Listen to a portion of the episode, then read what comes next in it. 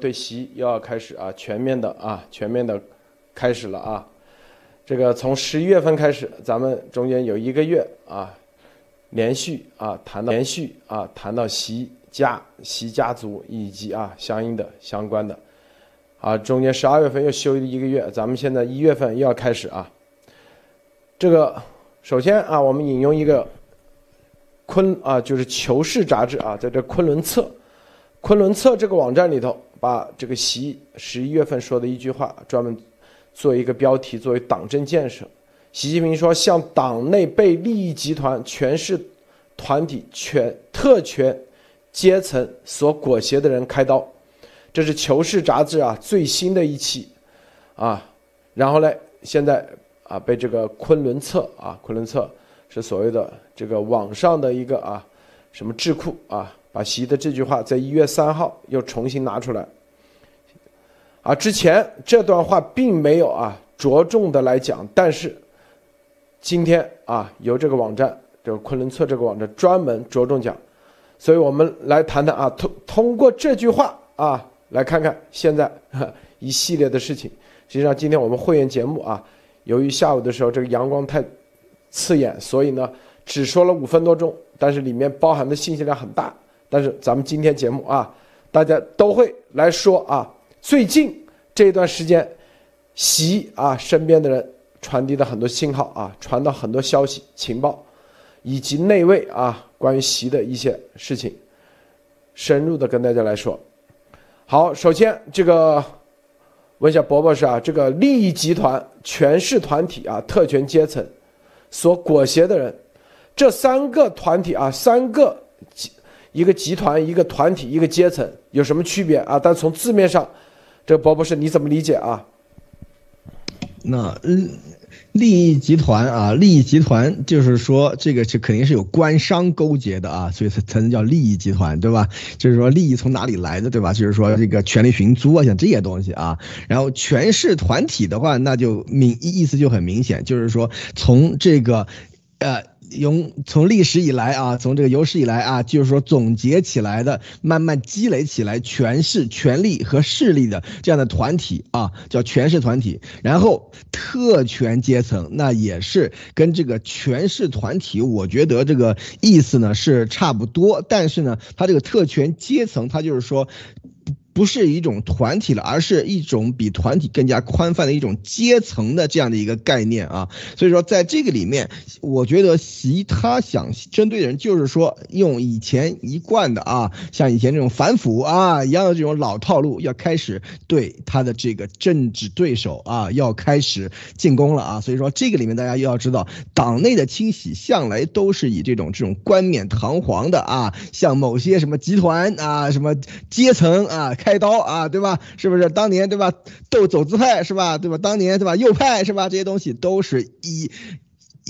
水到渠成，一脉相承的啊，所以说习完这套玩的是很很很熟的啊。先把对方啊给贴个标签是吧？标签贴上以后，那就好办了啊。说你是利益集团，你就是利益集团。你想中共的那些对吧？党内的谁没点利益对吧？谁不是跟那个私企老板搞在一起啊？有利益输送，有权力寻租，有集团是吧？这跟这个啊打当当年重庆打黑啊什么这些东西都是一一样的东西啊。所以说这个里面，其实我觉得习他是掌。掌握了话语权，他就可以给别人贴标签他给给别人贴贴标签他也可以，他也可以拿着这个标签去搞人家啊。所以说，这个里面我我觉得啊，腥风血雨就要开始了啊，鲁德。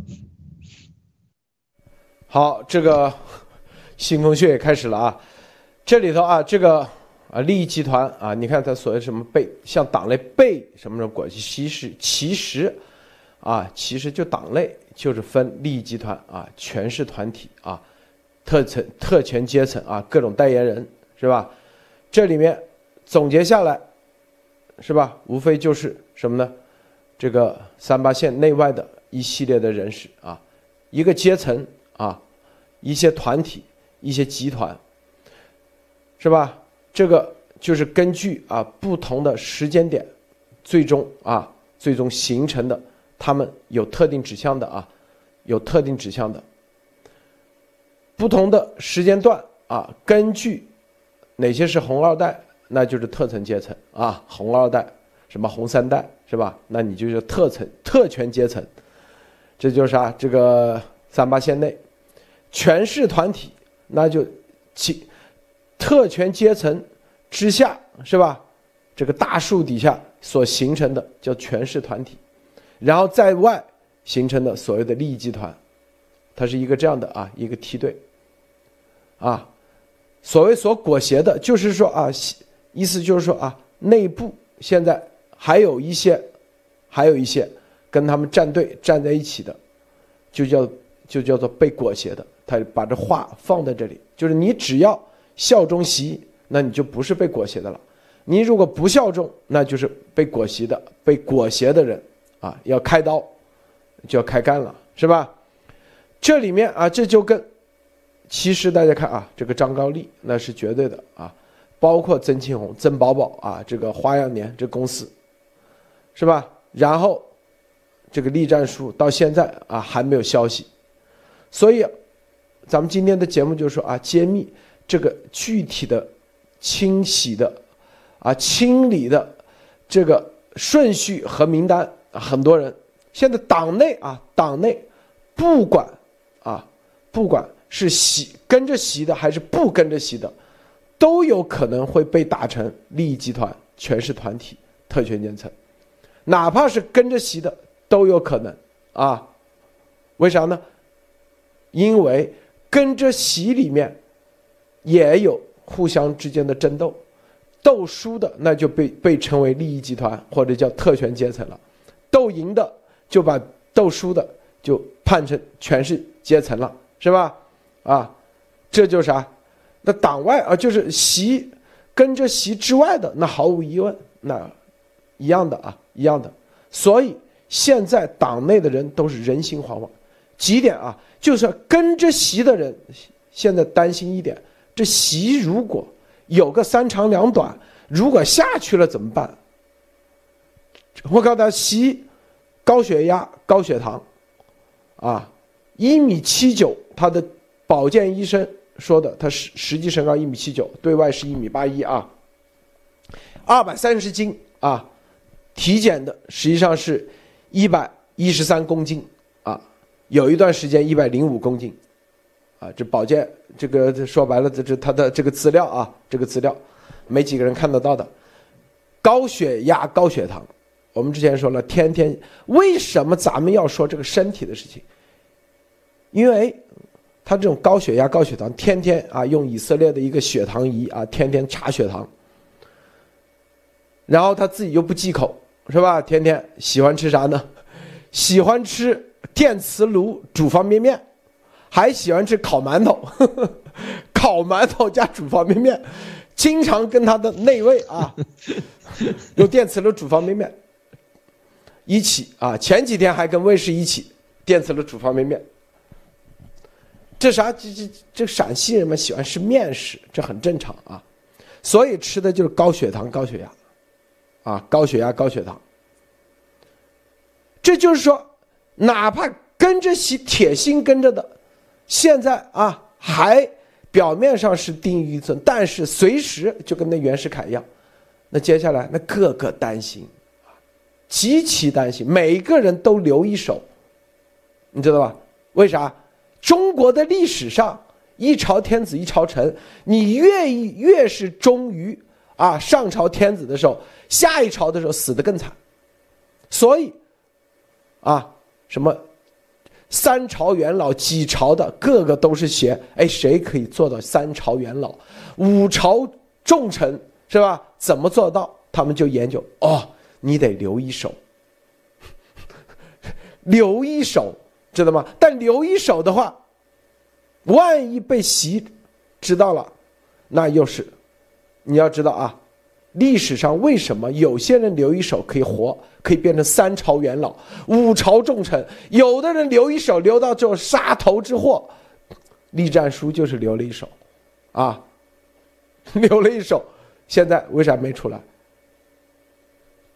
被体检去了，被住院去了啊，是吧？被住院，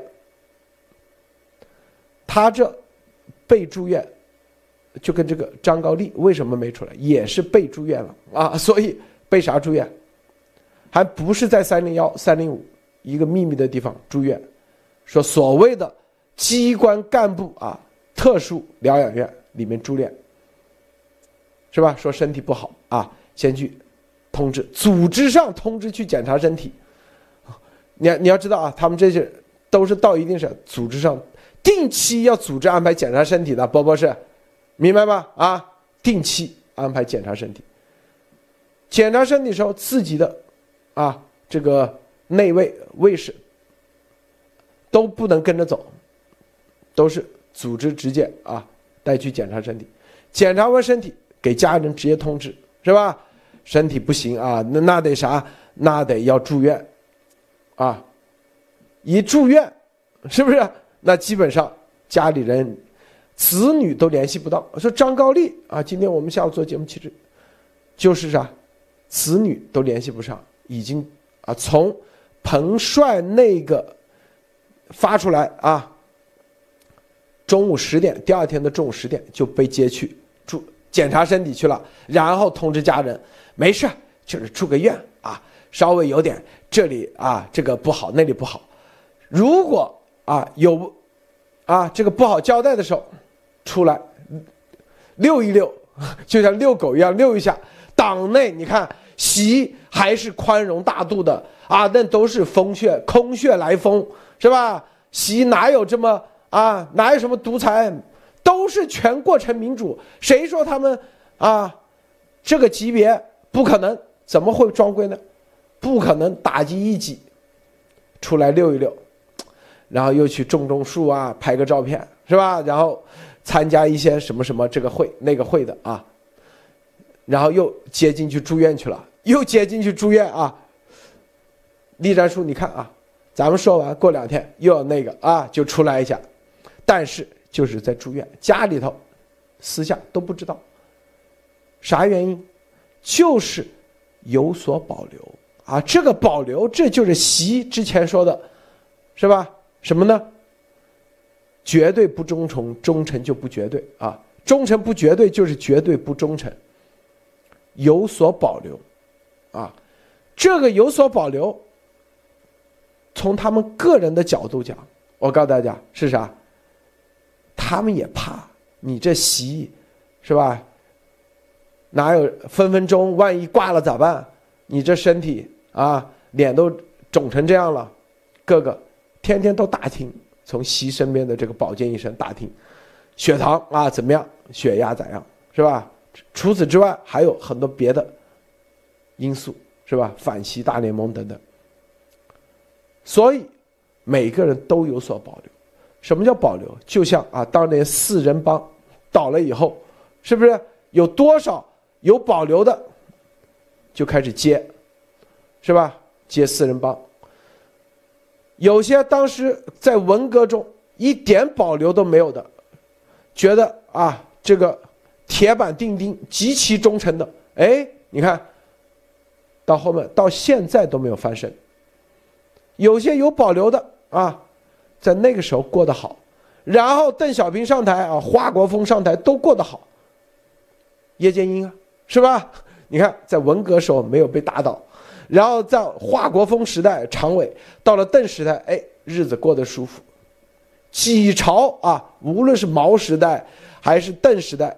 哎，几朝平稳，这就是有所保留。哎，关键时刻，他风向他就走对了，他就反反捅一刀，反捅一刀。这个保留是啥？就是你你的看家本领。习是要你的，就是你要在党内，你像无论张高丽、栗战书这种能到这个位置上的。他都是有两把刷子的，可不是说啊，你以为这个天上掉个馅饼，在中共的这个体制下，如此残忍的这种啊绞肉机体制，他能爬上去，那绝对是这个够厚，呃，这个脸皮厚，脸皮厚心肠黑，绝对够两把刷子。但是意思就是说，他是有一些实力的，这个实力一定有他的啊，绝对独门绝技。保留啥？就是你的独门绝技里面形成的这种力量，比如说有些啊，在海外的某一支、某个力量，你在党内、在军内的某一个，你藏着，在关键时刻用。叶剑英当时就这样啊，汪东兴，是吧？原来是叶剑英的人，哎，你永远藏着，不到关键时刻，你不那个，你不不不交代出来。我告诉你交代啥？交代的就是你到底还有哪只藏着，就相当于什么叫？大家看过《教父》啊，《教父》那个第二集。那个叫啥？那个呃，什么是呃昂里昂里什么什么什么昂？那个家族那个第二个儿子，他在那个餐厅里头藏了一把枪，在那个厕所里头，那个抽水马桶的后面藏了，提前进在那里藏了一把枪，啪拿出来，砰砰两枪，把那个那个毒贩毒的老大和那个警察局长给崩了，啊，一次性搞定啊！科里昂对，这就是啊。你保留的这把枪到底在哪里？啊，这就是你如果你有所保留，到关键时刻就会反，啊，就反过来，很多人他就会能保护自己以及保护自己的子子孙孙。业界业就是很典型的啊这个特点，所以，所以啊。跟习走得很近的人，他们不敢，因为中共的党内的体制的斗争极其残酷，谁都不能保证啊，永远吃香喝辣的，是吧？就是这样。那邓时代的人到现在有几个还留着？江时代的人、毛时代的人到现在还有吗？没有。所以大家看李鸿忠为什么要写啊？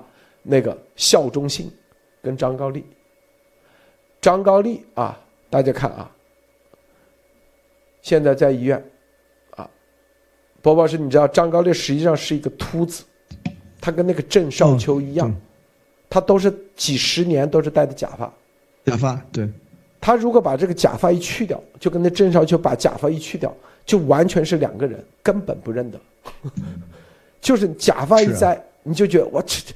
这平时啊，这个像领导假发一摘，那不就老啊，普通老头，是吧？所以这些，你看，这就是啊，你留的哪些暗桩啊？明桩你交上去，你的暗桩在哪里？你的暗线，你的暗的力量在哪里？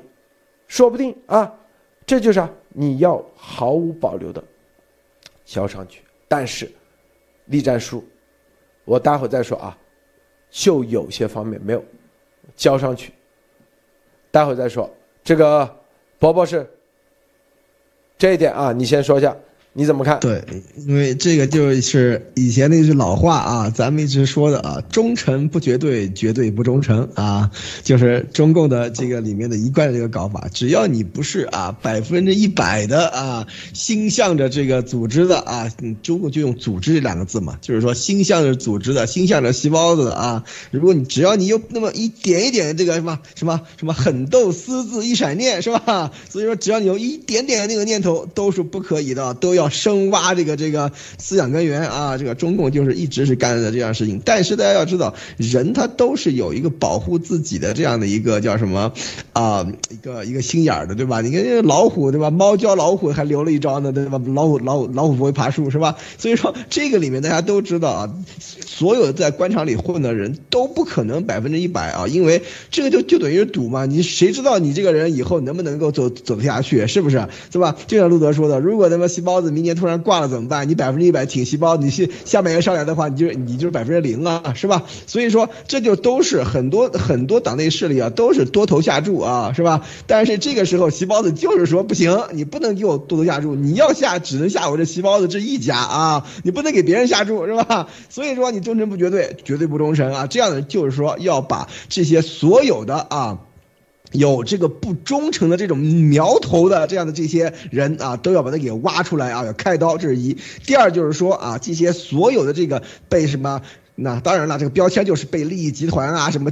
权势阶，呃，权势团体啊，特权阶层啊，这些所裹挟的人啊，你看他还说的是这些人，你看你们是被裹挟的，还是可以拯救一下的啊？还不是就是说真正的真正的这种这个这个敌我矛盾是吧？只是要要进行开刀。第三就是说这个里面他所有的讲特权阶层，那比方说对吧，红二代啊这些呃县内家族对吧，什么上三旗是吧，都是特权阶层对吧？权势团体那更不用说了是吧？还有利益集团有有利益集团所勾结的对吧？所以说这个里面大家可以看到，这就是一个箩筐啊！只要你对习不忠诚，全可全部可以往里装啊！这是一。第二就是说，习把这个话说出来，我觉得这是我个人观点啊，就是说他显示了一种不自信。为什么？就是说他在这个桌子底下的交易里面啊，他没有办法完成这个过程，知道吧？如果党内党内斗争都是这样啊，就是说很多。领领导表面上都是喜洋洋、喜气洋洋，对吧？你好，我大家好，底下暗斗，对吧？明争是很很很和谐的啊，但是真正的这个厮杀都是在暗斗。但是习现在他把这个话说出来，就是说明他要明斗了，知道吧？就是说他要。直接要在公开的向这些人开刀啊！这一旦是明斗的话，这个问题就是说他暗斗搞不定啊！他暗斗如果能搞定，桌子底下如果能搞定的话，他是不需要出这样的策策略的啊！为什么？因为像这样东西一出来，明显就是发动群众了，知道吧？像这些东西就是说向全国喊话了，这就是啊！这如果他是能够在真正的派系斗争或者是党内什么民主生活会啊，像这些东西里面把他这个事情给完完全全的搞定的话，他是不需要。发动群众来来来来来向全国喊话，说我要向这些人开刀，知道吧？因为他向全国喊话的意思就是说要。支持要取得老百姓的支持，对吧？你看利益集团啊、权人团这些人都是老百姓，对吧？恨之入骨的这些人，对吧？他要这样做，就是说明他要借助老百姓的力量了，因为他自己的党内的这种派系力量是搞不定这个事情的啊。所以说，这就是为什么我说这个腥风血雨就要开始的原因。为什么？因为如果习真的是能在党内一手遮天的话，大家会看到表面上风平浪静，是什么都看不见。但是他现在开始要公开来讲这些话的话，那就说明整个的斗争已经出现了这种明面化的这种倾向啊，就是说他没有办法通过这个在桌子底下平衡利益，在这个暗的地方去进行操作和勾兑来解决问题了。现在必须已经开始公开化的解决问题，这就是一个啊真正这个刺刀见红的开始。我觉得啊，路德，这个托尼先生啊，点评一下。OK，我觉得这个就是说，刚才不是说这一点，我觉得就是说，中共它有一个习惯哈，就是说小事开大会哈，大事开小会。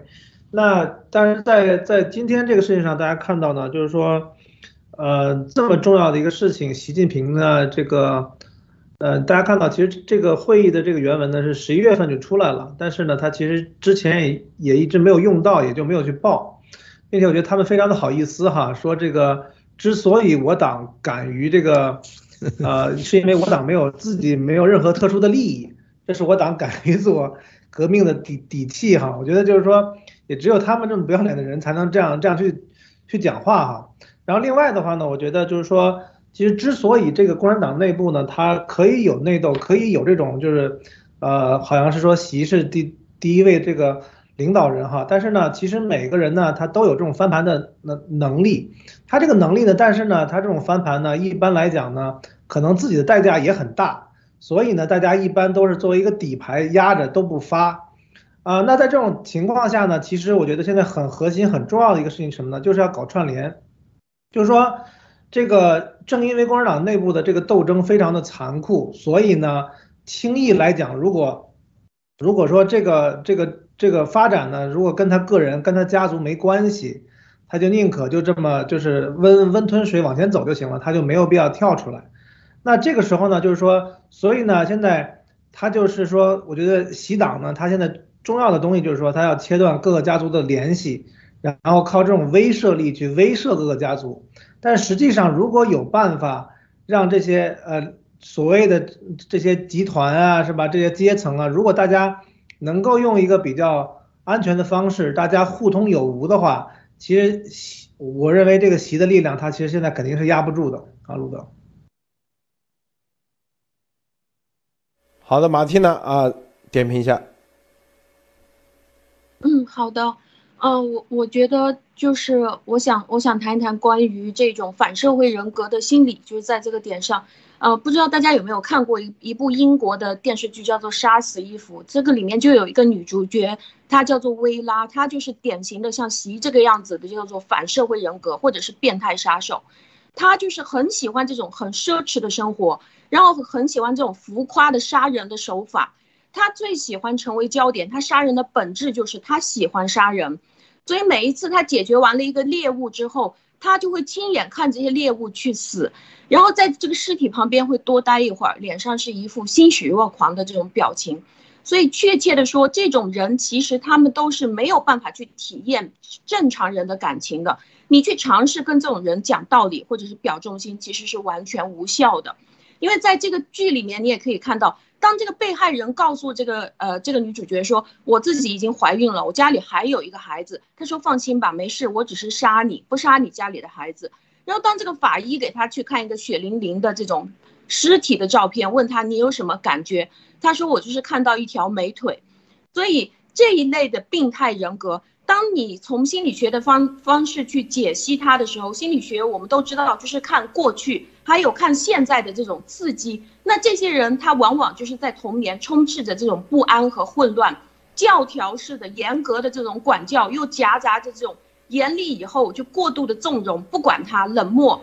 所以当习这样的痛苦不堪或者是迷惑不堪的这种童年记忆，一直都到了今天的时候，他的家庭内斗其实就是他的家常便饭，然后打骂和冷战对于他来说是日常的生活。偶尔有一点点太平，在家里面，就是像中了奖一样的。所以在他这样已经形成了一个人格，人格是非常稳定，而且是非常固化的一个东西。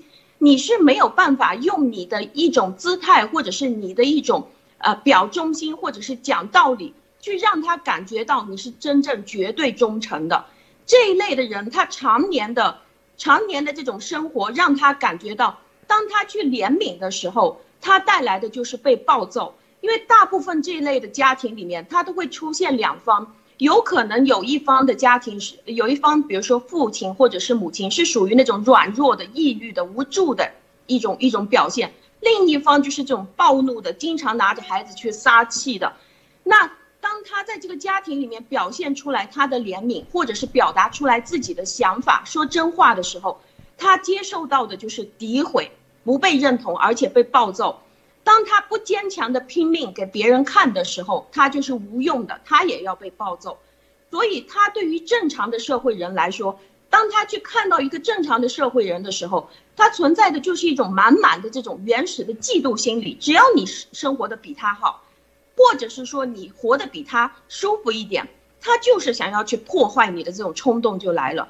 所以，对于这类的人来说，他得不到的东西，他只是想要去毁灭。如果是你身上有的东西是他曾经追求过的目标，而且已经失败了，那么他唯一想做的就是毁掉你，而且是嘴里面都是不断的骂着脏话。所以这一类的人，他的他他的这种情况就是他的所有所说的话，我们在心理学上我们都是叫做第二语言，因为他说的话基本上都是谎话，没有一句是真话。这个对于他来说。他是不相信这种语言的沟通可以去帮助到真正去去理解别人啊，或者是去关心别人。他说的话都是假话，都是你需要的。但是你也可以发现，这些人是非常聪明的，就是他知道怎么样去面对自己的这种社会地位，怎么样去跟着你去进行很好的沟通。但是到你真正跟他说完了这些话以后，其实对于他来说，他的所有话都是假的。所以现在，如果您觉得还可以通过自己的一些表现啊，或者是表忠心，去去对习的这个做法，他的这种破坏的这种做法，造成任何的一点改变的话，我觉得您就想的太简单了，谢陆先生。这个啊，这个，咱们说啊，立战书啊，立战那天我们说了啊，调查的结果，还有啊，还有，张高丽也是一样。就是刚才说留一手，留的是什么啊？就是这个帝王之术哎，有一种叫做投名状。说白了，啊，你如果还留一手的话，说白了就是啊，对着你的自己的老领导啊，之前的老领导，你够不够狠啊？不够狠，那就叫留一手。因为有的人也还有留一个退路，这你看丫头一样的啊，就让啊攻谁攻谁，攻的不那个，他就来回那个。就任何人从人性，有些人啊还那么有一点人性，有那么一丝人性的时候啊，算了，曾经啊谁谁谁啊对，还有点好处是吧？曾经做过一点，有点这个念旧情，他让你念旧情，他都不能念，啊你，这就是啊。第一，你有没有？你跟，比如张高丽啊，跟江之前所有的，你提供的材料，说白了，现在就是在医院里提供材料啊，够不够狠？够不够力度？是吧？你看啊，这东西挠挠痒，再提供，这东西啊，这里头不够，为啥不够啊？打不死。第三，是吧？你这提供东西我们都知道，啊。第四，你提供的东西，是不是啊？基本上，你还保有所保留，那就你继续在医院待着，是不是？你这就叫留一手，啊。据今天我们在会员节目说了啊，但是由于光线原因。张高丽啊，然后呢，就交代了一个，啊，一层一层扒皮啊，扒皮，最后不得不拿出一个东西，哎，立功了，交代个什么？立战书给他写了一封信，啊，这个信呢，立马如获至宝，哎，这属于这个工作组啊，哎，做到位了，挖出了一个，啊，这就是啥？这就是啊？挖出了一个两面派。这个信，然后呢，立战书，啊，这个信里面，据说啊，这个内容，跟就立战书写的东西，这里面有很多，因为大家知道立战书是中办主任，啊，在习刚进入中南海啊，就刚啊当总书记的时候，刚接班的时候，是中办主任，谁给他交接的？令计划。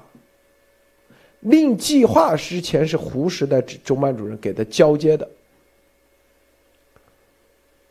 他撒谎了，说，他说啊，令计划很多东西没有交接清楚，什么东西没交接清楚？中办是啥东西啊？就所有搜集的啊，政治对手的所有的那些东西啊，全部最终都要交到中办这来，包括啊，这个中南海。中南海里面每一个人到底啊一些机密的东西，保健资料是吧？历任的保健资料，见了谁？是不是？甚至有没有啊？谁来过？啊？甚至这个平时之前上网啊都。跟谁联系过？这中办都有一份材料的啊。这个拿到手上，这说白了就可以分析啊前任到底干了啥。大家知道中南海习这里啊，中南海里面是没有手机信号的啊，没有手机信号的，很多人不知道啊。习呢也上网，也上网。美国嘞，追踪中南海的 IP 地址追不到，为啥呢？因为习，啊，它有一根专线是从西单电报大楼，就是北京电电报大楼啊，以前一九五几年建的，专门拉了一根专线过去，啊，这些呢，中办啊，他都会有记录的，所以习呢，他不上网，啊，偶尔上一上，偶尔上一上啊。上一上来都是。看看啥呢？你知道，伯伯，你知道在看啥？啊？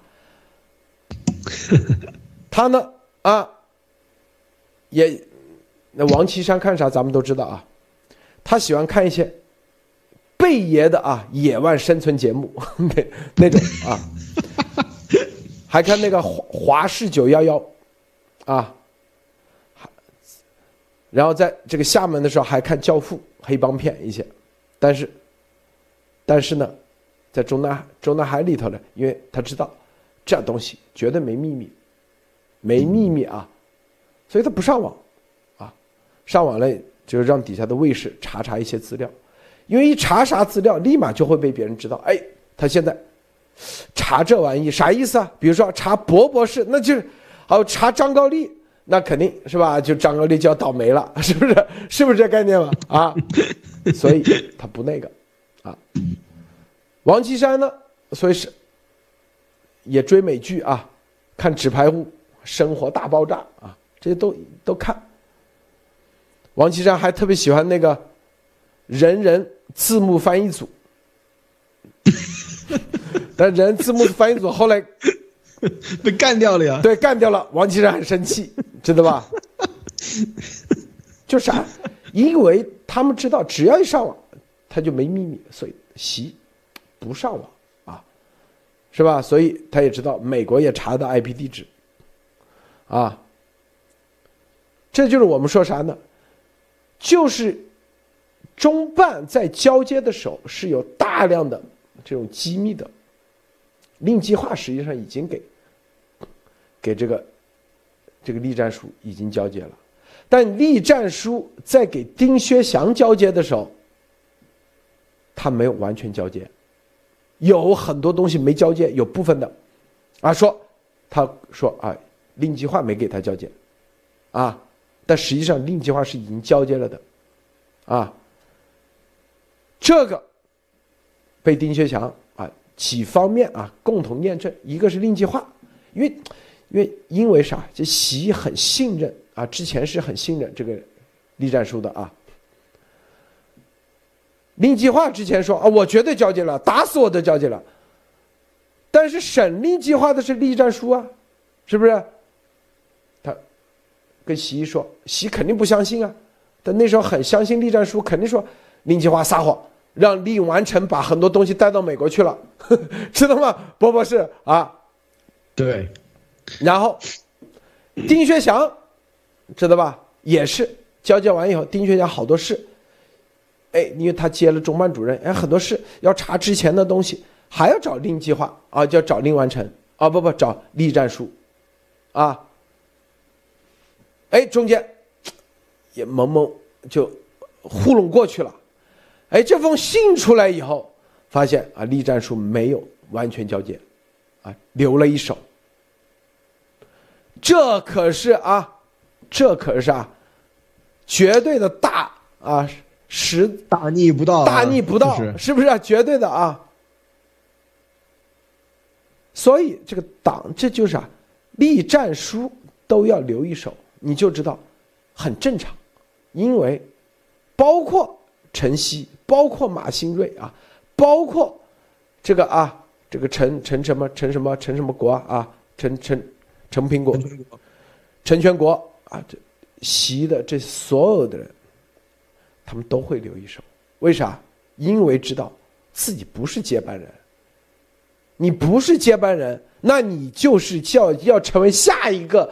这个主子的奴才，下一个一朝天子一朝臣，下一个天子的时候，你跟这任天子太紧的时候，你下一任你就必死无疑，是不是？哎，之前有些人还傻乎着陈明尔是吧？还在那做梦呢，还啊怎么地啊？当个总理啊啊！之前还说可能会接班是吧？这些人，咱。你栗战书肯定知道自己接不了班嘛，所以他就早就留一手了。为啥？因为啊，年纪大了嘛。栗战书这么大年纪，他不可能给他那个，从来没听说过给他那个啊。因为他第一，这个年纪大；第二，水平很一般啊，水平很一般，在党内公认的啊，是吧？那有些表面上现在对习，那基基本上习放狗咬人，这帮人绝对。要比让习让他捅一刀的时候，他绝对捅十捅十刀上去。那黑帮打手不都这样吗？不，不是是不是啊？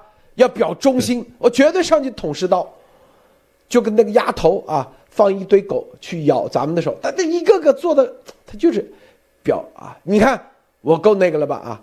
当时是为什么让我攻仨人？我就知道这种属于人性上的不能，咱绝对不做啊。那有的那就是天天啊，但是这些人背后一定是他捅别人捅的最狠。一定反手啊，就跟那个，这个让子弹飞那个啊，我带路跟我来，他绝对捅的最狠的就是这帮人。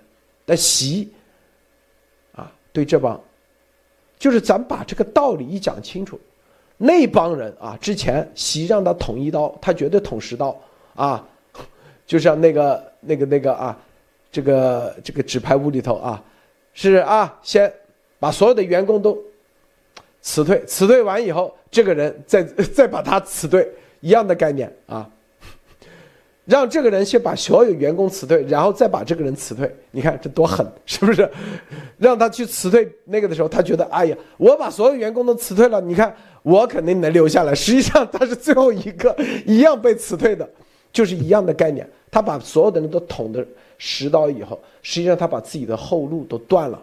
后路断的时候，实际上。你死的更惨，因为你都没后路了，没有任何人帮你的时候，那不死的更惨吗？你说是不是？波波是你说呢？啊，对，因为现在大家要知道，习虽然说他是觉得自己能够千秋万代，对吧？但是我们从这个中共的历史来看啊，现到现在为止啊，前面的那些啊领导人个个的都比习水平要高，对吧？从毛开始，对吧？毛邓江湖，谁不比习的这个水平要高？是不是？比都。他们都没有办法啊，千秋万代是吧？没有办法啊，长期几十年一手遮天。你凭什么你习可以？是不是？就是说，所有的人都不看好习能够搞得定啊。这就是为什么习现在非常非常着急的原因。就是你看他。比习水平高的人都没有办法做到能够长期的连任、长期的把持这个局面，而像习这个，他水平本身就很低的，他是用的人的这个水平本身也很低的，像这样的一个很多的党内的这些人都是觉得习肯定搞不定，这这就是为什么大家都是要留着留一手啊？为什么留一手？为了下一个主子好送投名状，知道吧？要不然的话，你把这个。表忠心的东西全部留给习了以后，那好啊，万一习下去了，对吧？下一个主子上来跟习不对付的话，那你就靠边站了，或者甚至都可能有牢狱之灾啊，拿你开刀或怎么样，都是有可能的啊。所以说，在这个里面，中共党内的这些东西的话，他一旦如果你没有办法成为那个就是说至尊的话，那你就是一个打工的啊，就是一个要么就是啊，就是说接受别人拍马屁，要么就是要拍别人的马屁啊。所以说，你一旦要去啊，你要想着以后自己的路子也还要去啊，可能会要去伺候另外一个主子的话，你这个时候的话，你当然得啊，心里要留点留一手，留一点，要不然的话，你怎么能够啊，就是华丽转生呢，是吧？所以说啊，所以说这。这个里面就可以看出来，中共的这个党的一个众生相，其实是一个非常非常就是怎么说呢？一个滑稽，但是问题是同时又是非常凶险的这样一个过程。为什么？因为习他现在这个情况是，习在现在这个情况下面，他肯定是丧心病狂的嘛。就是说，就像马季亚刚才说的，就是说。他一定要啊，让你把这个忠心给表出来啊！你如果不表出来的话，我就弄死你，是吧？所以说，在这个里面，你看他已经写的很清楚了。如果你不啊挺袭百分之一百挺袭的话，那你就一定是被什么利益集团啊、特权阶级所裹挟的人，一定要向你开刀，是吧？所以说，这个里面都打出这种名牌了以后，那言下之意就是说，所有人。给我听好，站队啊！要么你就百分之一百跟着我洗走，要么我就向我要我就要向你开刀啊！所以说这个时候党内的这些人啊，看到这篇文章出来的话，肯定也是心里一惊。这个其实大家要要知道，就是赌一把的时候到了啊！就是说你到底是要跟习走，你还是要跟习对着干啊？就是现在是没有中间道路了啊！所以说，当中共的每一次的那个权力斗争到最后都是这个样子啊，要么就跟某。某一边走，要么就选另外一边，然后两边大打出手啊。所以说这个里面大家可以看到，习到现在的话，他的这个水平来说的话，除了他好勇斗狠的这个性格以外，其实他的这种执政的水平，他的这个人就是说，就是用人的这个水平，因为大家知道他这个职位的话，他只要用好人就可以了嘛，是吧？其实实际上事情没有多少需要他做的啊。所以说他用人的水平，他这个这个实际这个执政的水平，以及他这个这个决断的这个水平啊，都是。在中共的这个这个历来的领领导人里面属于是很低的，但是他就唯一一点就是说他特别狠，就是他很多别人出不了的招他敢出，别人干不了事他敢干啊，所以说这两方面来说的话，那习在这方面是有优势的，所以说他把这招使出来，就是说要么你就跟我走啊，要么你就我我就要向你开刀，这个东西洗出来的话，肯定有很多人心里会掂掂量掂量，到底怎么选啊？到底习是会滚蛋呢，还是习会能够坐稳江山？所以说，但对啊，如果你。你赌错了的话，如果你说啊，我我赌习习滚蛋，我现在跟反习搞在一起，那好，那马上习真搞定了的话，那你死的更惨是吧？所以说，在这个时候，所有党内的这个这个啊，这个呃官员啊，从上到下都要都要掂量一下。但是我们从这个外面外界的这个从一个旁观者的这个吃瓜群众的角度来看啊，我们觉得习这样搞法真的是并不是很看好啊，路德。这个他所你看啊，这这里头。利益集团啊，利益集团是以利为主啊，就是，就是谁上台啊，他都跟着谁，这种，就是以赚钱为利益的，就是阿里巴巴、马云这种啊，是吧？为代表的，啊，一系列的这种以资本为为导向的，也不行，是不是？你给点钱就能过得去吗？不可能啊！你只能把所有的只能给我钱，留着下一任都不可能啊！这就啊，绝对的表忠心。在这个习的啊内部人人士说啊，说这个马云啊习骂马云啊，为啥呢？马云在他的公司里头啊，这个马云自称马爸爸啊，马爸爸啊。习说，习就说很生气啊！别人叫我习大大啊，你爸爸是你马爸爸是啥是个啥意思啊？还还还 还说啊，这马云试图代表中国和川普做生意。习听后非常生气，拍了桌子啊！所以啊，这个马云在习身边也有也有啊，有给他通风报信的人，听到以后立马。跑到西班牙去躲了一躲，说说他不知道天高地厚啊，不知道天高地厚，所以就是说这些就是他所谓的口中的利益集团，就这些人，你这啊就是玩这些手腕玩的游刃有余啊，你这两边玩平衡是吧？这个江时代玩平衡，到这里又玩平衡啊，脚踩几只船。那都叫做啊，利益集团都会要开刀。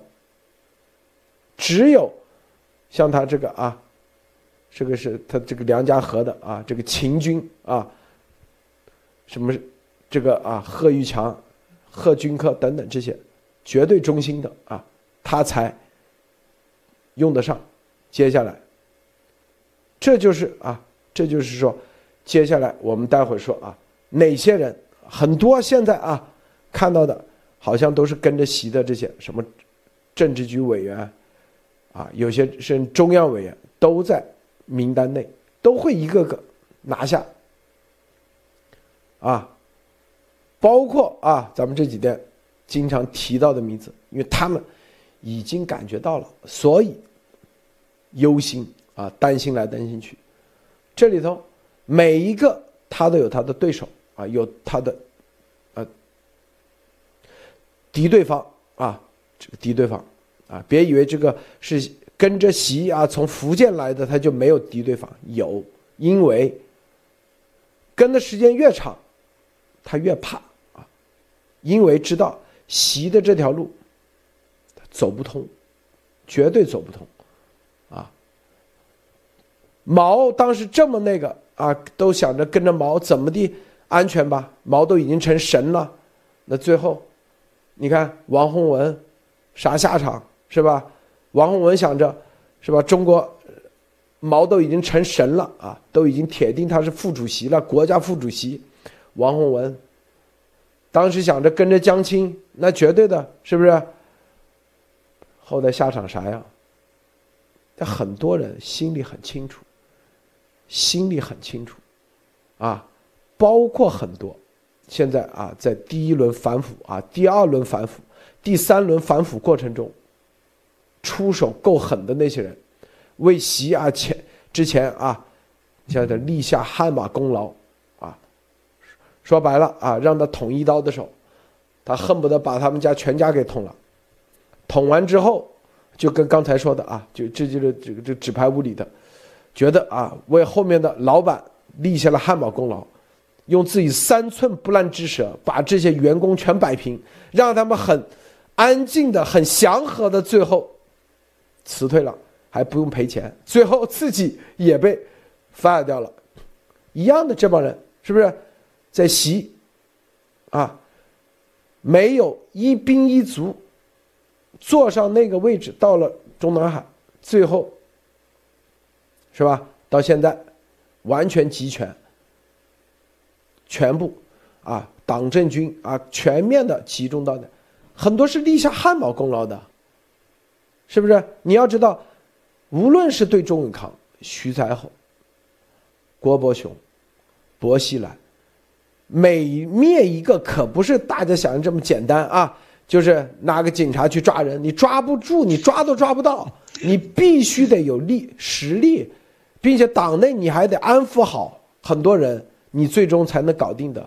这些人当时想着是吧，帮习把这个周永康灭了，那怎么地啊？那就是就跟那个的傅政华一样啊，怎么地就是忠臣功臣了，铁帽子王怎么地到头上了，永远不那哎，一看完了。这现在，这个枝江新军为什么枝江新军？意思就是啊，坐直升飞机上去的，坐电梯上去的，速度快。觉得啊，这个未来的路已经很清晰了，但是到现在发现哦，原来浙江新军后面还有一个啥梁家河秦军在这里，是不是？那位置只有这么多啊。就跟习站在身边的围一圈，加起来也就五个人，是不是？他已经身边已经三四个人已经了，还只剩一两个位置了，那就得要把他挤掉啊，挤来挤去，那就靠边站，是不是？往后面站的第二排，接下来就第三排，接下来就是秦城监狱，一定是这个套路，是不是？啊，所以啊。这些枝江新军、什么福建帮都会成为这个名单里头的名单里头的啊，这就是为什么西安 lock down 啊封城，西安去的人，大家看啊，可啊，你看着有些表面上是什么福建帮啊不不什么陕西的，但是其实是属于这个。梁家河队伍里面的非梁家河，虽然都是属于陕西的，但是不是梁家河。我告诉你啊，陕西还分陕北和呃陕南了，是不是啊？那属于陕西队伍里头，但是但不是梁家河的，先清理一下。不是最近什么区长，哪个区长、区委书记啊，什么西安，啊，说四号之前不能清零，谁谁谁下，这不就这就是靠这个手法啊。一样的概念，这个托尼先生啊，其实我们已经把名单已经报出来了啊。托尼先生，你怎么看？是，我觉得其实说一千道一万啊，我我现在看习呢，主要还是自己的水水平是真不行，就是德不高望不重，所以这会有一个问题，就是什么呢？这个就是说，呃，就说他首先他没有这个，就是虽然说他在这个斗争中啊，就是如何逐步的掌握权势是有有能力哈，但是你看。为什么现在从上到下其实都不看好他，都觉得他这个人德不高望不重，没有实际的能力，对吧？脑子不太好使，文化不是很高，还喜欢掉背背书袋哈，掉掉书袋，所以所以这个就会导致一个问题，就是说什么呢？他就会有一些性格上的缺陷哈。所以我们看到就是说，他原来可以跟他非常信任的人，对吧？原来这个跟着他一起进的人，本来是认为关系好的，但是他也会担心。你是不是把我的资料卖了，或者这个那个？所以远从这个任志强，我们就能看到，对吧？任志强就因为说他在党内，人家也算是红二代，对吧？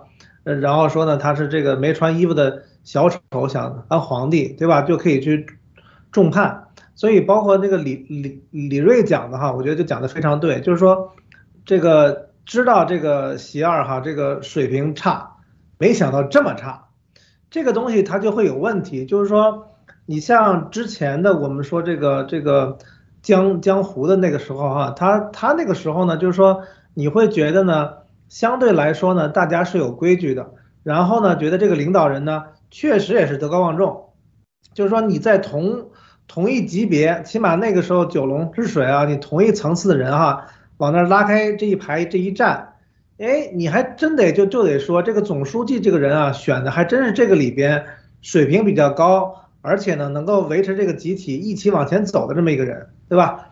那那但是现在换到习的时候呢，就会有这个问题，就是大家都会有种不安全感，你会导致说他只他就是说连他这个层级的人，或者说曾经是这个同一个层级的人，对吧？他也没办法跟大家作为一个集体。作为一个团队一起来往前走，他必须要斗争，他必须要把所有人都踩在脚底下，他才能得到心理上的安慰。所以我觉得这个是一个比较大的问题，就是说他不知道，他知道就是说如何来斗争，如何来获取这个内部的权利，但是他不知道怎么样用一个相对和平、相对缓和，所谓我们说以前说和谐嘛，对吧？相对和谐的一个方式，然后这样子往前走。那如果他只会斗争的话，那势必就是说他这个，他这个下一任或者说今年这个二十大，他的这种里边的斗争会比往届这个要大得多。我觉得这个是一个比较大的原因。好的。啊，这个现在啊，这个谁都不敢去问习啊，提都不敢提，稍微提一下啊，估计就会被有异性啊，晨曦估计。估计惨了啊！我就告诉大家啊，不敢提啥接班人啊？为啥呢？这几点，我告诉大家几点。第一点啊，你立了接班人，说白了，你就知道啊，啥意思啊？立了接班人的话，那底下的人啊，接下来的人他就会留一手。他就留的更多，波博士是不是啊？因为他要对，要要有要要团结在以太子为中心的党中央周围就是这意思。因为你这个 毕竟你年纪大了，没多少年了，所有人都看未来，是不是这个意思吗？啊，是不是这意思？留的更但有太子，情况立刻不一样。大家一定要知道，当年真国本是什么意思啊？太子是国本啊，所以说这个可可不能乱弄的啊。第二点，啊。这个习已经把自己当做皇帝了，他已经把自己当做天子了，啊，已经把自己当当做真龙天子了，啊，这个任法荣就跟他说啊，真龙天子两龙不能相见，啥意思呢？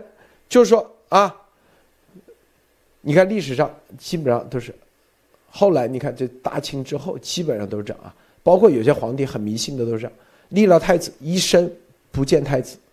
死了都不见，为啥？因为只要见了太子，这就第一，必有一个王啊，必有一个王，啊，这叫做真龙，真龙啊！如果你不是真龙，说白了，你就可以见啊，随时见，是吧？这是有讲究的啊，这个，啊，你因为因为习，根据他的习灵的概念，他已经是把自己当成真龙天子了。所以他不立，啊，何况是立外面的人啊，外面的人，是不是？康熙之后直接不不明着立太子，就这意思，就让底下的这些官员们不会去看风向，啊，因为你只要立了太子，他就知道啊，风向是谁。对于当朝皇帝来说，他就特别难统治，啊，特别难。把人心给收住，所以大清之后，后来从来都是死了以后才立太子啊。谁哎，谁都不知道到底谁接下来是皇帝。所以呢，各个只对当朝的皇帝唯一忠心，是不是？立了太子，要么就太子死，要么就皇帝死，反正基本上这个只要一见，哎，他都这个结局，是不是？所以。这习这方面也很讲究，所以谁去问啊接班人啊，说白了就是犯了大忌啊，早立，你啥意思啊？你立，你老是说要立接班人，你啥意思啊？不想对我忠心了是不是？你是不是想留一手留给下一任啊？就这意思，波波是知道吗？啊，对。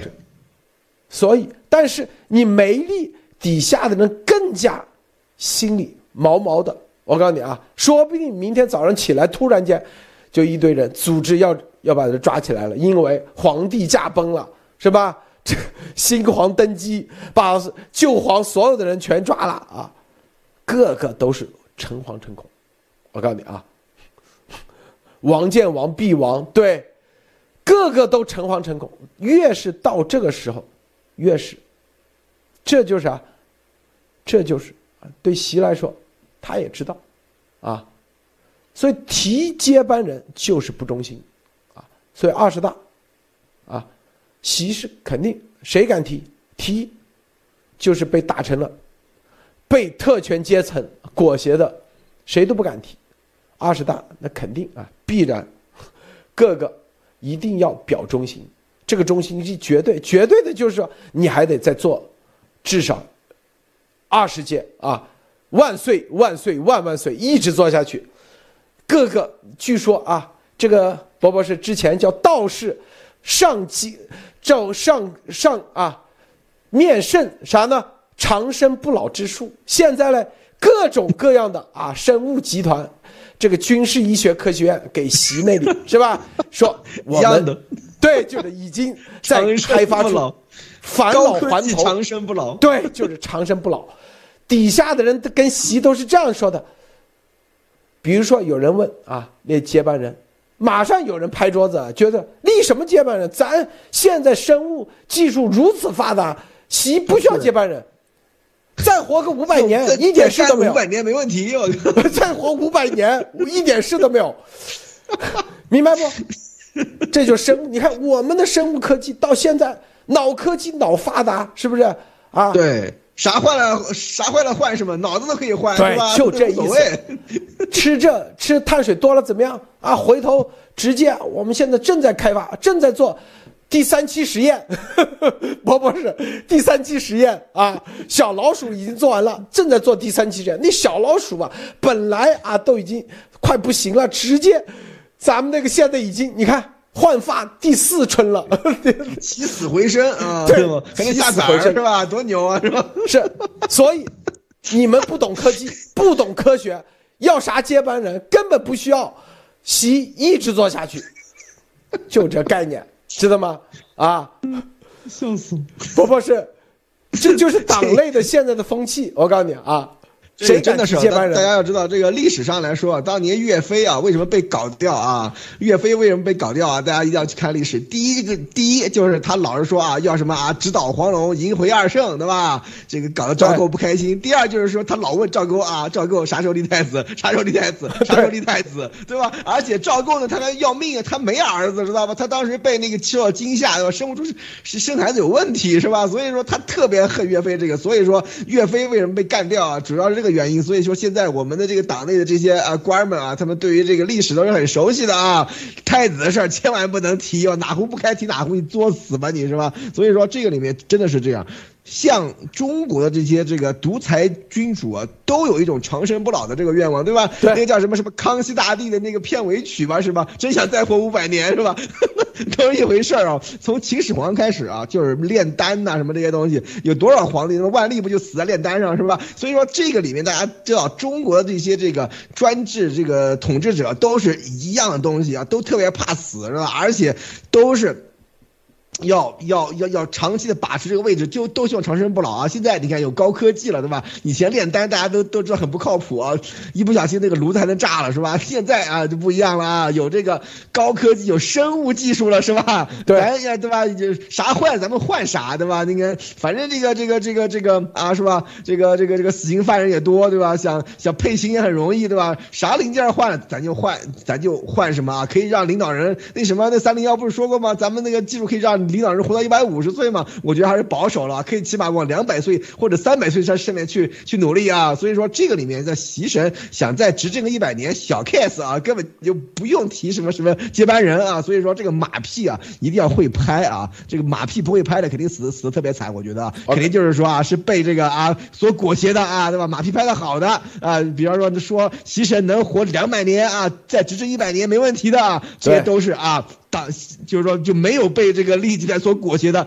对习是忠心的啊，所以说这个里面可见已经荒谬到一种什么程度了。啊不过大家也也都知道，看历史来说啊，朝代末年的昏君啊都这样啊，所以说这个朝代也也就也就快完了啊，所以说大家一定要有这个有这个，这也是咱们也就快盼快盼到头了啊。我告诉大家啊，这个这之前叫道士，都是炼丹术，都是找道士。现在你知道伯伯找谁呀？啊，都找生物科技公司，哈佛大学麻省。我告诉你，这个道士的名已经变成了科学家，来自于哈佛的。啊，哈佛大学有一款抗衰老的药，这个潘潘石屹就吃过，任法荣还专门和保健医生打听过，啊，建议给谁吃。保健医生说。这个吃了有问题，谁负责？是不是 啊？所以现在以前叫道士，现在已经改头换面，都是来自哈佛、麻省的呃顶级的科学家，研究出了某种什么什么药物啊。现在最近啊，估计这个你看啊，这个金正恩据说减肥啊很成功，这就是啊这个所以习你看啊，这都是金正恩给习试药呢，是不是 最新的啊？最新的，所以。这个，这都是，这都是，你就看历史啊，往往不断在重现啊。习就是这概念啊，他绝对是想着再活五百年。所以提啥接班人啊？你提接班人，说白了，你这是安着啥心？是不是？对啊，其心可诛啊，其心可诛啊，是不是马蒂娜啊？是的，觉得这个这个分析就太到位了。就是说，晨曦，你在这个时刻你冒冒出来，其实唯一的作用就是让他注意到你，赶紧找人把你给做了。就说白了，你你来问这个事儿干什么？这个关你什么事儿啊？因为他现在已经假设自己就已经是这个王了，而他现在正在做的事情就是在寻求刺激而已。因为这类的人，他的体内分泌的这种五羟色胺，五羟色胺是让人快乐的。呃，这些人从小。从小到大就是一直都是活在这种悲观的、难受的、非常痛苦的这种环境里面，他体内五羟色胺分泌是比其他人要少很多的，这个就代表着其他人可以满足的，就是受到一些刺激以后可以满足的东西，对于他来说根本就不带劲儿。所以你可以看到，他需要的是视觉上的刺激，比如说看到黑帮在那里狂杀人啊、砍啊、血腥啊，包括他喜欢看下面的这些人，他喜欢看你去捅别人十刀子。这个其实和他喜欢看黑斑片是一是一回事儿，他同时喜欢在吃的方面，他也喜欢到非常刺激的。我就喜欢吃烫的，我喜欢吃辣的，我就就喜欢吃油的，我就不我就不在乎这个养生什么，这个都是这类的人，他需要到一个足够的刺激，才能让他，因为他需要比其他人更大的刺激，才能让他强烈的感受到什么，感受到自己是存在的，他并不是感觉你是安全的。所以他在画面感上面，他也需要看到的就是一帮人在那里三跪九叩啊，或者是你在那里对着他磕头，磕的产生血啊，就头上都是血啊。这个东西你已经表现忠诚，表现到你的极端度了。但是对于他来说，他看到这个震撼的画面，他只能感受到的东西就是我是存在的，我是有用的。他通过你的手去杀人，他的感觉也是我是存在的，我现在这个权利还是有用的。所以说白了，他现在就是在利用这些科学家，还有利用这些身边的玩，就就把你当做是斗蛐蛐儿、斗狗一样。他觉得我就是皇帝了，你们这帮人，我把你变成武器，让你们相互打着玩儿，这个才对他来说感觉才是够带劲儿的。所以，如果你在现在，你的前提假设是这个人他真正是要来当皇帝，为了让这个政党存活下去，或者是让这个国家发展下去的话，你这个整个前提假设全套都是错的。他现在就是想要玩弄你，因为他现在已经爬到这儿来了，他就看到你越痛苦，他就越爽。谢谢陆先生。所以我们当时说楚阳是吧？很多人楚阳这么小怎么接班？你们的世界永远不是习神脑子里想的，习神想的是五百年以后接班，是不是，伯伯是啊？是不是啊？那个时候楚阳肯定经验丰富了，是吧？那时候楚阳是五百二十二十七岁，五百二十七岁，习神是五百七十几岁，五百七十六岁啊，他是这样想的，所以啊，那时候他想的是那个时候接班，可不是想的明年。我告诉你啊，习神至少还得再做个，他脑子想的还做个几百年。我跟你说，因为大量的啊。什么生物制药科技公司啊，什么都全部都呃全部都在那个，所以很多啊什么这个派那个派这个军那个军啊，老想着啊，我告诉你，你做梦知道吗啊？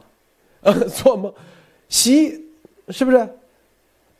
你看是吧？这个各方面啊，各方面的脑子绝对跟你不一样啊，跟咱们平时正常人不一样，因为他已经。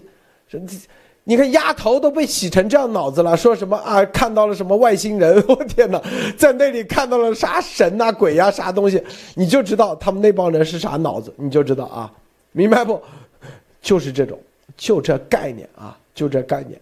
所以，所以我告诉大家啊，这里头，这里头，这个任法荣啊，任法荣。忽悠的，对，已经成魔怔了啊！绝对魔怔，我告诉你啊，绝对魔怔，啊，信的人，你像这是陈曦，这为什么提这个接班人的事？因为他毕竟清华毕业的，他知道这个东西。因为陈曦啊，他这个清华什么一百米跑的冠军啊，当时北京，北京运动会二百米跑冠军，四百米跑冠军啊，这身体好的很啊，他知道这玩意。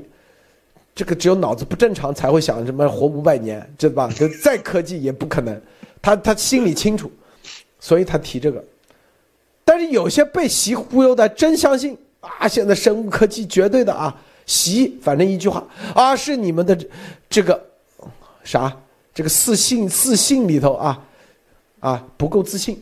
第一，第二，这你的战略啊，这个这个这眼界不够啊，高度不够。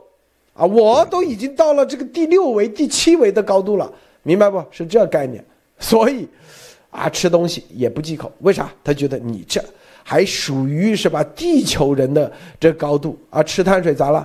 咱们这个生物技术，碳水直接啊，哪怕你别这脂肪到肌肉里头去了啊，别啊，别说脂肪和肌肉分开，哪怕脂肪变成和肌肉合在一起，它都可以啊。现在最新科技都可以。搞定，是吧？潘石屹吃的一个药啊，大家看啊，在网上你们自己搜，叫潘石屹试吃过李嘉诚投资这种保健品啊，真能让人长生不老。二零一九年三月七号，《中国新闻周刊》啊，我给大家看啊，这都是，这都啥？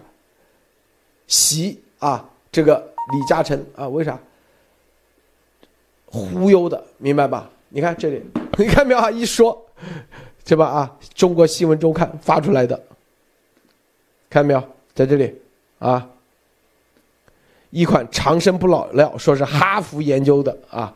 潘石屹发了一条微博，我从来不相信保健品，但一个月前，麻省理工的一位教授给我推荐了他们学校研究了长生不老丹啊，但还没有上市。我问他吃了后什么感觉，他说吃了后指甲长得特别快，我吃了近一个月没什么反应。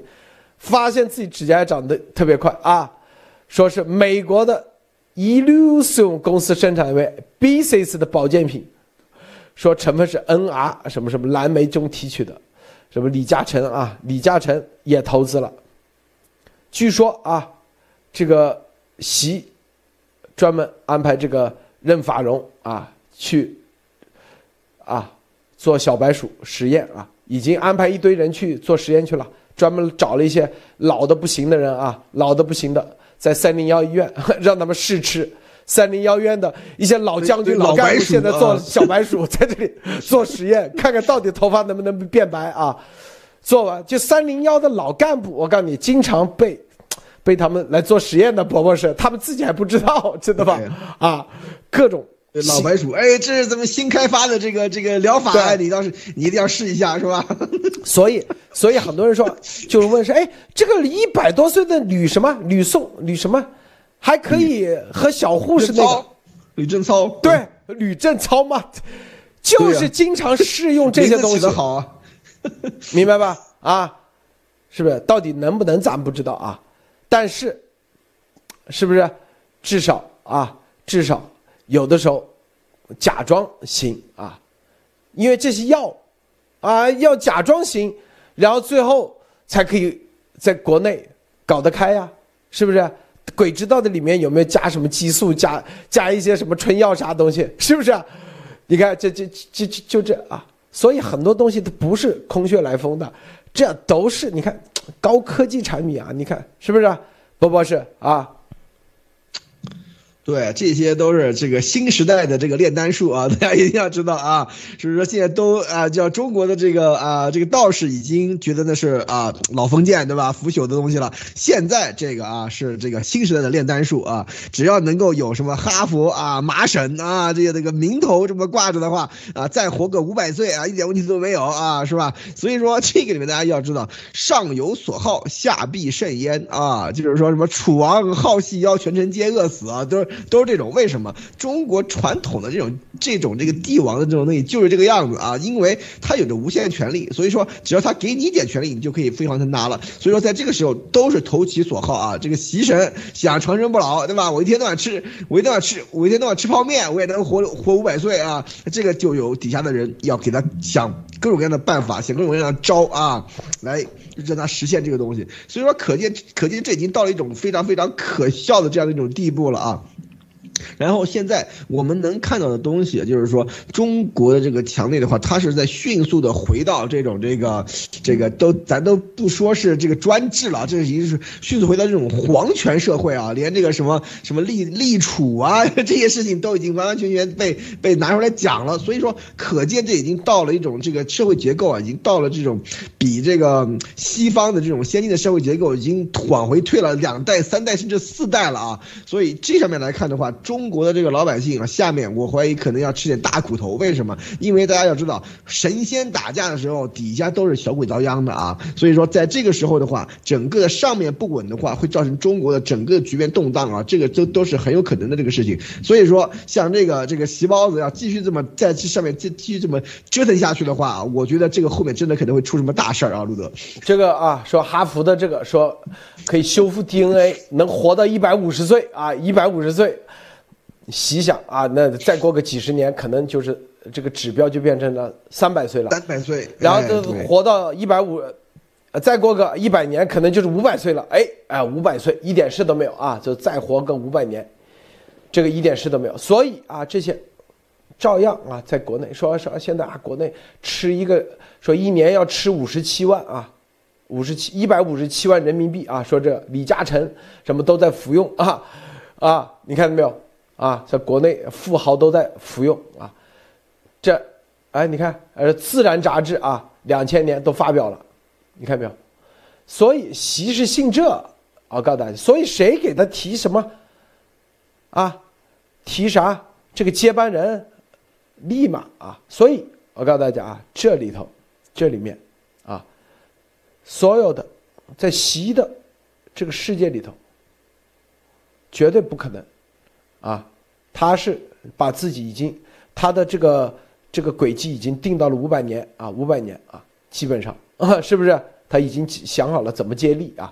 第一个，就你看嘛，这党的一百年过去了，剩下一百年都是他说了算，波波是知道吧？啊，第二个一百年他说了都是他的，第三个一百年再努把力啊，然后最后啊定个规矩。最多干三届，一届是一百年，知道不？最多干三届，一届一百年。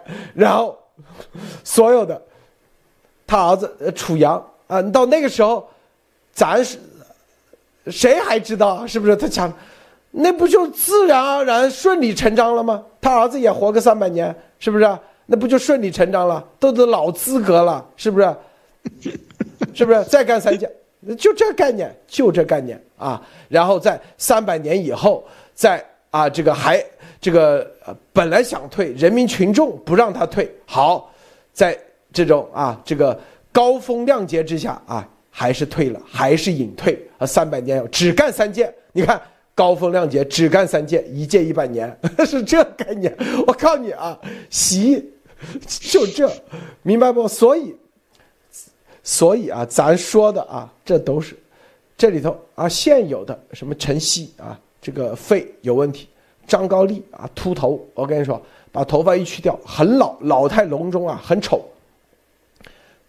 啊，这些人啊，很多人说啊，都在搞这个药啊，什么啊，比如说这玩意啊，真假咱不知道啊，但是据说啊，这个习啊，通过自己的渠道搞了一些啊，有一些东西啊，这里面呢，包括因为他这是历届历届一直啊，就跟那皇帝炼丹一样啊，之前前任的皇帝留了啥东西，一一届一届。就是这，这都跟立战术有关系。你居然把这个，啊江时时代的啊这个胡时代，有些东西居然保留了，没交代，这大逆不道。也包括这玩意啊，包括他们每个人都在找这玩意。我跟你说，这中共这些官员都这样啊。到一定时候，这个伯伯是是伯伯是吧？是啊。对，呃，那个托尼说吧啊，哦，托尼，对的，托尼。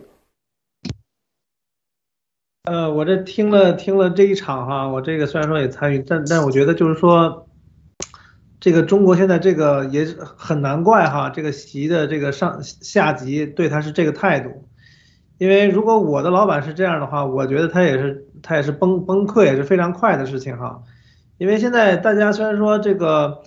这个中国的这个言论管控啊，这个最近这几年非常的严哈，但是基本上大家知道，从改革开放这三十年，其实整个中国的这个中国人民哈，他的这个这个视野、这个思想，其实还是开放了很多的。这个时候你想想，就算是，呃，他这个阶层对吧？他他非常尝试努力的去洗这个脑，但是我相信，其实他底下的人自己心里还是很清楚的。但是呢，在那个位置上呢，你又不得不。对吧？趋于奉迎，然后呢，千万不能暴露出来，对吧？但是呢，像这个，但是你看，像我觉得那个陈曦哈，我查了一下，他跟这习近平是工农兵的这个同学，在清华，所以按理说他可能觉得我这是为你好，对吧？我是真的是对你好，所以我跟你讲这个话，别人谁敢讲这个话？但是你看，在这在习现在这种疯癫甚至于疯狂这个状态下哈，那那只能是由着他这个灭亡着去了，所以现在。也非常的关键，就是说别的家族如何去这个这个，呃，做出这样的一个判断哈，路德，嗯，啊，马蒂娜点评一下，分享一下。呃，我觉得他现在的这种思想啊，就是说，就像潘石屹这样，潘石屹你就去试药，然后让大家都可以去试一试药，看看效果。如果是死掉的话，就换人。而且这些越有名的人去试药的话，他就觉得越爽。啊，就觉得哎呀，反正咱们最多的就是人嘛，人人是不在乎的，人特别多，所以如果是要对于习表忠诚的话，那么你对我忠诚吗？你过来磕头，我想要看一看。如果是你对我很忠诚的话，你去帮我杀人，我想看一看。如果是你表现你不想篡位的话，那么这个情况，我觉得像你的情况，我觉得你需要自杀，我才相信。那么他就需要你去跳楼，这个是都是在习的任期内可以看到的，或者是说。他这类的人，他现在已经是王了，他要的就是痛快，要的就是爽。这个就像他发现了一个古墓，他进入了这个古墓，然后他一看到哇，这个金银财宝全是我的，然后这里的所有活着的人都是他的奴，那他要的东西其实就是我们非常熟悉的这种泡面一次吃两碗，为什么一碗吃掉一碗倒掉这种感觉？大奔一次开一群，一一一个是我坐着，后面的全跟着，所以。他其实，如果是这个时候你去想要去迎合他的话，其实是他在勉为其难的迎合你这个地方的语言。你需要我念什么，我就给你念念通稿，你们开心了就行了。只要你们相信我还是你们的王，你们愿意继续效忠于我就可以了。那在这个时候，我觉得他他今天已经写出来的这个新闻，他真正觉得哪一些人对他有威胁，就是这些官商勾结的，还有这些政军界。说白了就是你有实际决策了以后，自己有执行能力的这些人，都是对他来说有威胁的。还有这些特权阶层，也就是说这些所有有执行能力、有实操能力、有官商勾结的这些人的家人、这些家族，都是对他来说有威胁的。所以这个也是他第一波想要接下来就灭掉的。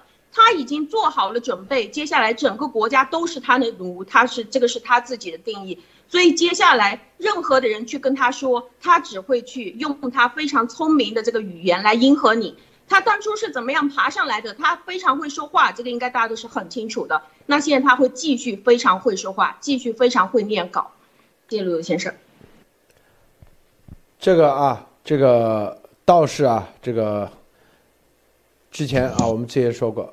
他实际上啊，可能也就是啊四五十岁的人，伪装成八十多岁了啊？为啥？说 因为炼丹啊，因为这个炼道啊，所以啊，这个经常永葆青春。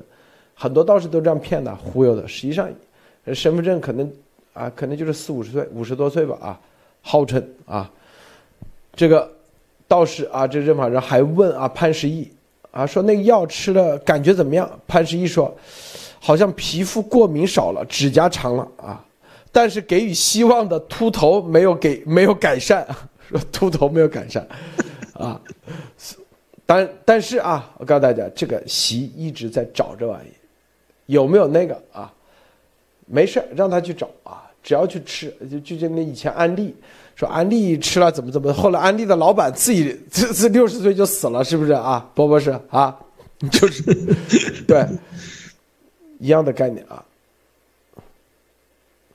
刚刚抓了负金啊，对，这些啊，就告诉大家，这个今天咱们就是说，所有的啊，之前五年前啊，就是二零一二年之后，替习啊，在北京啊，走到这一步的那些人都会一个个被抓啊，一个个就是现在是习内部的人啊，习。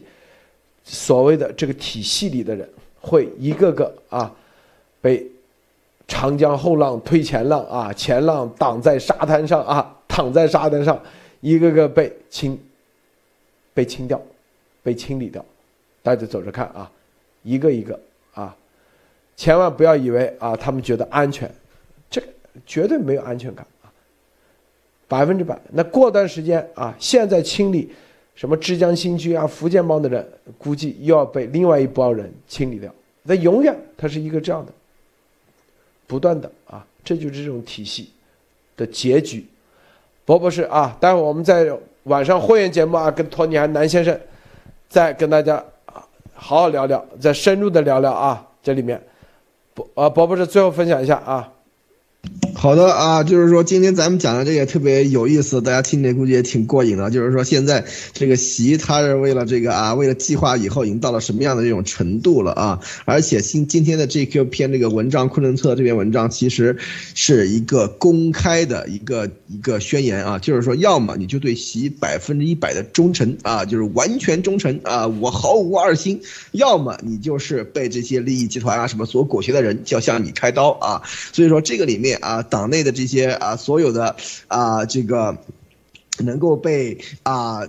挂得上号的啊，这些啊被利益集团收买的啊，被权势团体所裹挟的，被特权阶层所利用的人啊，都听好了，最好大家要组织起来了，要跟习对着干了啊！因为为什么？因为像习他这样的搞下去的话，他就会一直的清洗、清洗、清洗。大家要知道，中共的一个历史就是一个清洗的一个过程。为什么？他们一一直要保持这个队伍的这种纯洁性啊，就是他们所说的，就是队伍纯洁性，就是说对于这个领导的这种忠诚程度啊，就是说北韩。也是一样，以前苏联也是一样啊，就是说会有不断的、一直不断的清洗，只要有这个制度在啊，只要有像习包子这样的这种暴君上来一个啊，立刻就是一轮接一轮的清洗啊，所以说现在下面一轮清洗又要开始了啊，所以我是希望这些能够啊已经被利益集团收买的啊，已经被权势集团和特权阶层所裹挟的啊，党内的人士啊都要团结起来了啊，因为如果再不站出来的话，那真的是可能一点站出来机会都没有了啊，卢德，这个。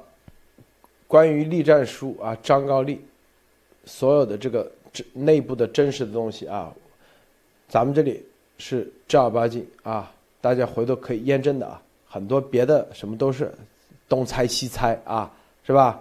东东看西看。为什么这样说啊？就是告诉大家，这个体系、这个体制啊，是吧？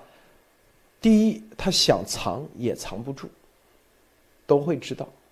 第二，咱们能知道，那也不是一般的啊。第三，他这个体系里头啊，你以为你安全，实际上随时啊，从天上对地上掉到十八层地狱里头，啊，被踩死。好，咱们今天节目就到结束啊！谢谢波博士，谢谢托尼先生，谢谢马蒂娜，谢谢诸位观众观看，别忘了点赞分享，再见。